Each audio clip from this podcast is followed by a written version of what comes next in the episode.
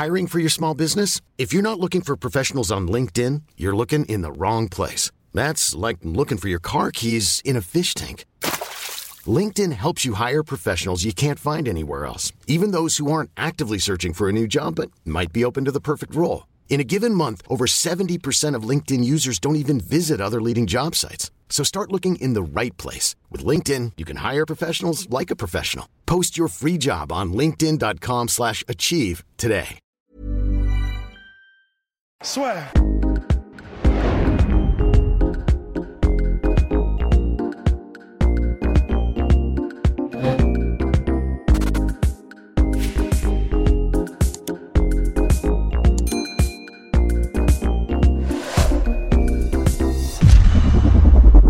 Bien bonjour à toutes et à tous et bienvenue dans le podcast La Sueur. Alors oui, breaking news grâce à cet homme-là ici présent qui a interpellé Dana White avec une manière non, Comme la mais Pâque. franchement Ouais. une confiance inébranlable et Dana White n'a eu d'autre choix que de répondre et de dire oui, nous travaillons au combat Cyril Gann contre Junior Dos Santos.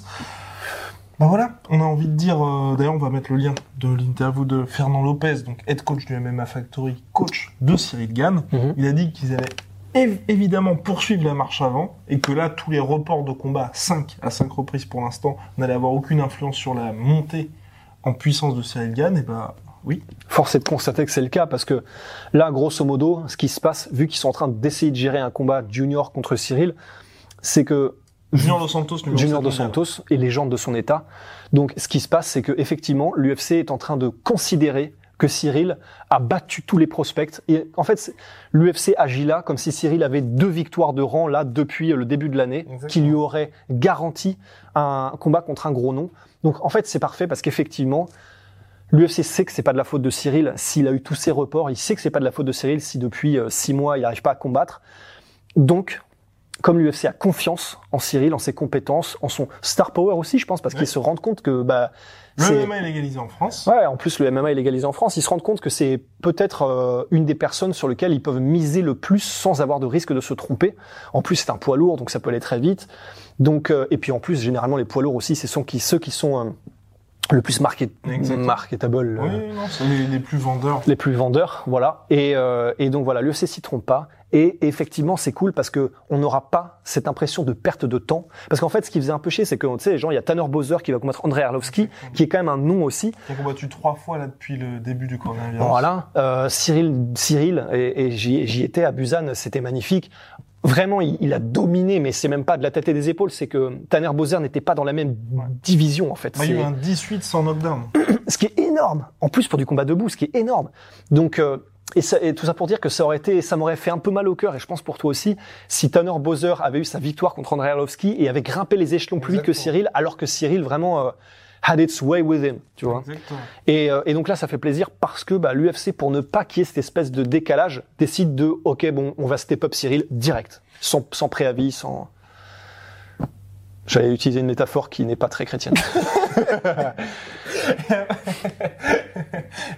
Et avant d'entrer dans le vif du sujet, petit point à puisque oui, objectif 50 G's. Bébé Ah, donc alors, c'est 50 000 abonnés sur notre page YouTube d'ici le 31 décembre.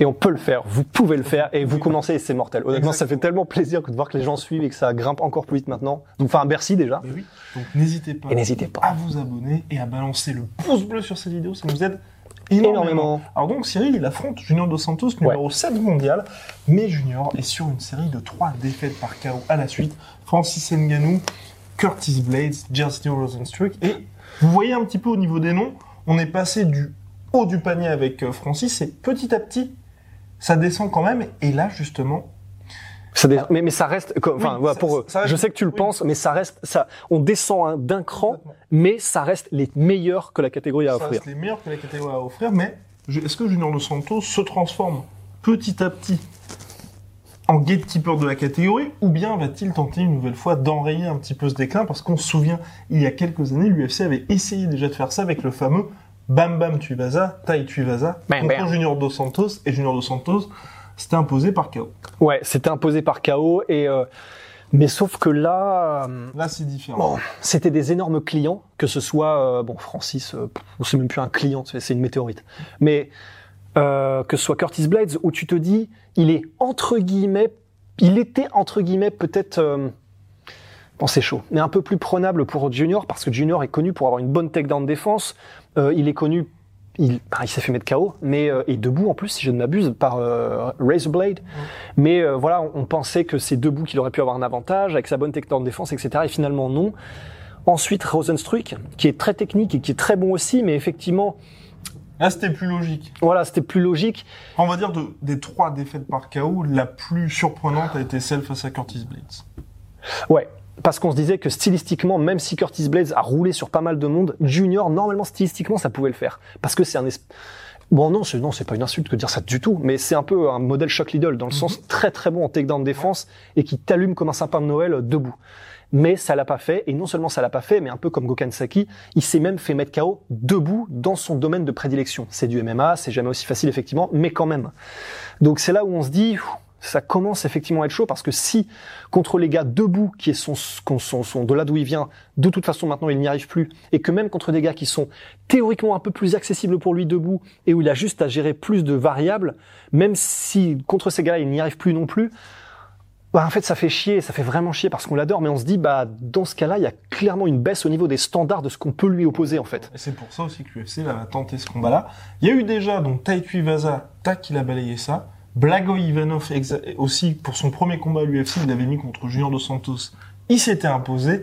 Et là, maintenant, il y a Cyril Gann qui va justement tenter justement d'enrayer un petit peu, enfin, d'enrayer ça, de passer le test Junior Dos Santos. Qui reste quand même un énorme test. Exactement. Et quand on et quand je dis euh, que c'est une descente au niveau des standards, c'est pas par rapport à la qualité de combattant de Cyril évidemment, c'est par rapport à son à son classement et par rapport à ce qu'il apporte entre guillemets à Junior Dos Santos parce que Cyril n'est pas encore un nom malgré tout. Mais euh, En tout cas, pour Cyril, ce qui est sûr, c'est que c'est le plus gros combat de ses carrières, en tout cas le plus important à date. ah ben c'est clair parce que là là honnêtement, alors vous pouvez être sûr d'un truc et on, commence un petit peu à le connaître Cyril. Euh, vous attendez pas à ce qu'il ait la pression. hein. C'est alors là c'est bien un truc qui est sûr, c'est que ça pourrait être Stipe Miocic.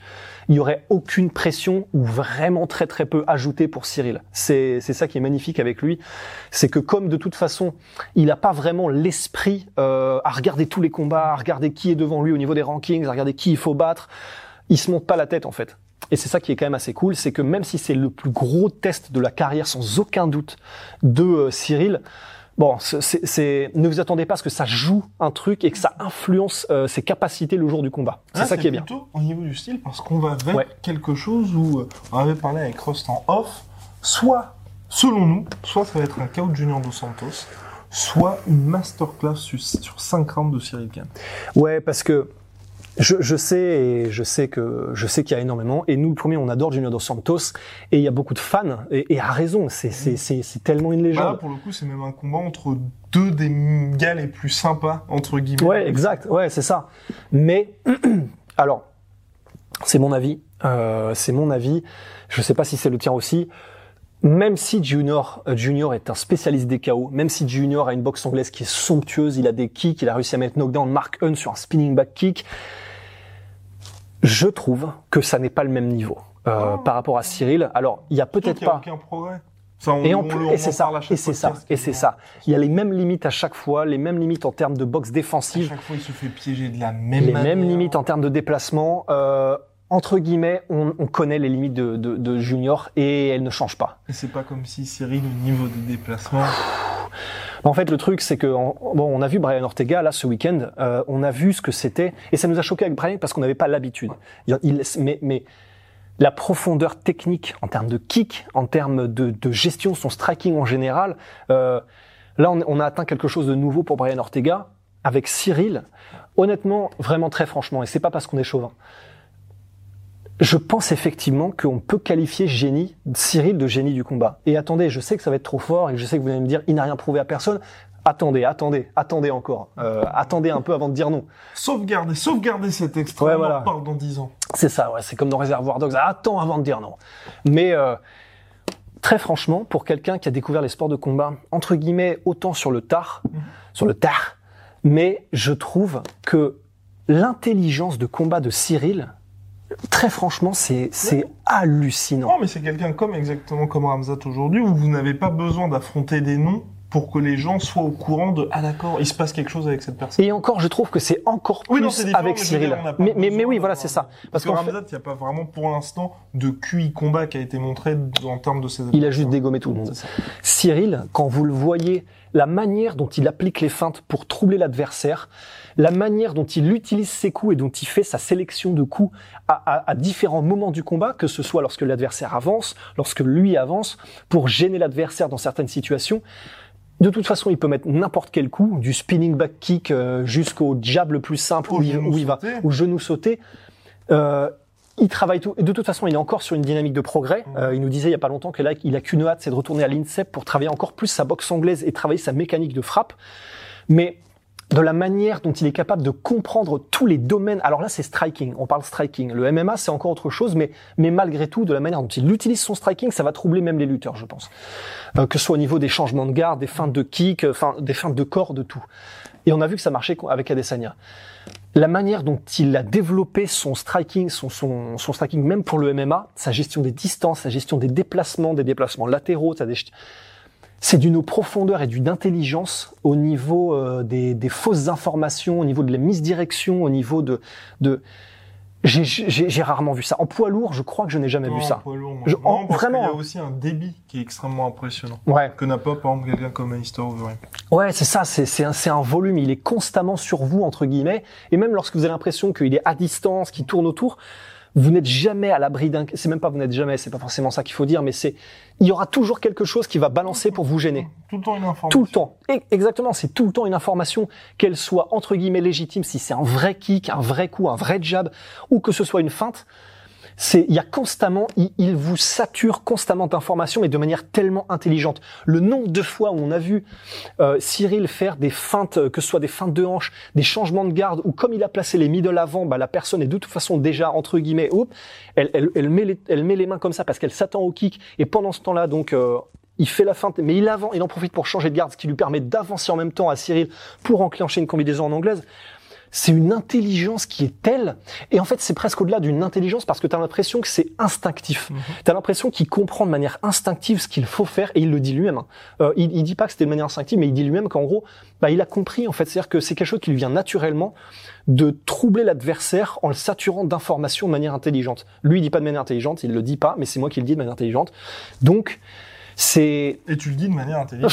Voilà. Le combat parfait, si vous voulez un petit peu euh, vous écoutez fond et vous regardez ça en image, c'est le combat contre Don Telmez, le deuxième combat de Cyril à l'UFC, où il est allé jusqu'à réussir des takedowns, où là pourtant, Don Telmez ne l'attendait pas du tout dans ce registre-là. ouais. Bon après il était cuit euh, le tail, Mais c'est pour ça, mais c'est pour ça, justement, exactement. T'as raison. C'est pour souligner cette intelligence dans le sens où, évidemment, Cyril n'allait pas tenter les mises au sol dans Ouais. la première minute du premier round. Mais il l'a fait une fois que Dontel était bien Ouais. tendre, Ouais. justement par toutes les frappes de Cyril, quasiment terminé à la fin du premier round, Ouais. si je ne m'abuse, et où là, effectivement, il pouvait se permettre de tenter et surtout de réussir la mise au sol jusqu'à finir le Ouais. combat par un heel hook. Et oui. Et entre guillemets, c'est tellement, c'est tellement intéressant qu'il l'ait fait. Ouais. Il aurait pu se contenter, entre guillemets, d'assurer le truc.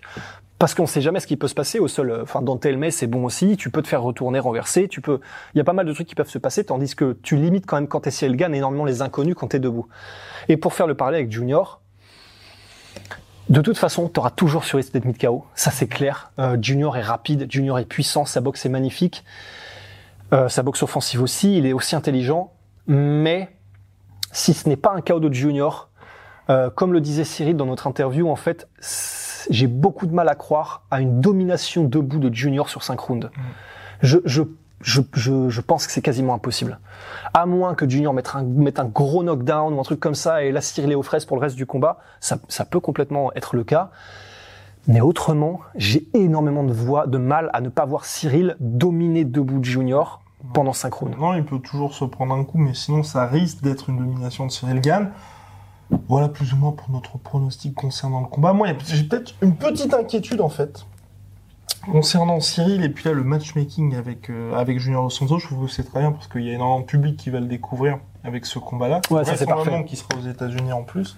Mais moi, ce qui, voilà, c'est, j'aurais aimé quand même, mais c'est vrai que c'est compliqué dans cette catégorie, qu'il affronte un lutteur, tu vois, avant d'avoir le haut du panier. Parce que là, avec Ouais. une victoire sur Junior Dos Santos, Ouais. si vous voulez, il est plus qu'à un combat ensuite Ouais. du titre. Parce que comme il est aimé par l'UFC quand même, France, euh, Fernand Lopez nous l'a dit dans l'interview qu'il nous avait accordé, ils vont être tentés, bien évidemment, de le pousser pour le marché français aussi. Ouais. Donc il bat le numéro 7 mondial. Ensuite, si vous voulez, il bat quelqu'un qui est entre le troisième et quatrième place. Ensuite, il peut très légitimement prétendre à un combat pour le titre. En plus, imaginez que Francis Ngannou ait le titre.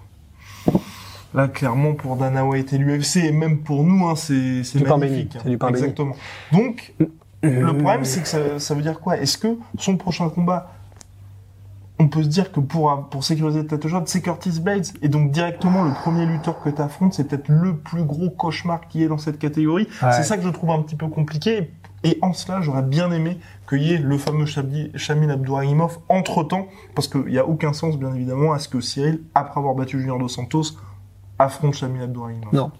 Non, ça n'a pas de sens. Et c'est vrai que ça fait un peu flipper de se dire qu'après, euh, bah, il y a de grandes chances que ce soit euh, que pour avoir le titre, tu sois obligé de battre euh, Curtis Blades. Et que ce soit soit Curtis Blades ou même Stipe Miocic en fait. C'est Ouais. un peu de se dire que si vous voulez le test du feu en lutte où la Cyril est le plus attendu se fasse au plus haut de la discipline parce que normalement quand Ouais. tu regardes par exemple regarder Israël et Desania ça a été très rapide un peu comme ce que l'UFC fait avec euh, Cyril Gann mais voilà vous avez eu Vettori qui a été un test ensuite vous avez eu Derek Brunson Ouais.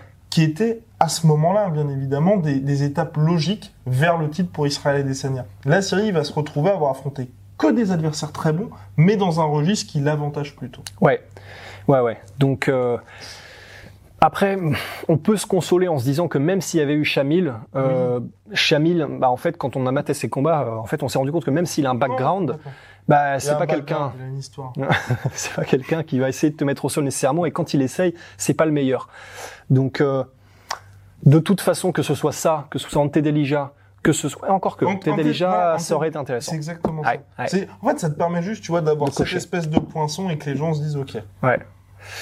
Mais bon, bah affaire à suivre. Affaire à tout cas. suivre. En tout cas, on va pas bouder notre plaisir et tant mieux pour Cyril, tant mieux pour sa carrière. Et puis que le meilleur gagne. Cocorico, surtout, c'est Cyril. Absolument. Bien. Donc, big shout out à nos proud sponsors. My water. D'ailleurs, Rabib sera probablement ici dans deux jours. là. Exactement. À cette table même. Exactement, oui, bah, il va, il va- Parce qu'on est dans la salle média. En fait. Exactement, nous sommes dans la salle média à Abu Dhabi, au W, l'hôtel des combattants. Donc, big shout out à My Sweet Protein, moins 40% sur tout My Protein avec le code de la sueur. Venom, moins 10% sur tout Venom avec le code de la sueur. Et puis, si jamais vous voulez arborer ce magnifique t-shirt, j'étais là avant que ce soit légal, bah, rendez-vous sur lasueur.store pour le merch officiel de la trop nommé avant que ce soit légal. Exactement. Bref, tous les liens sont dans la description. À très très vite. Très très vite. Soit.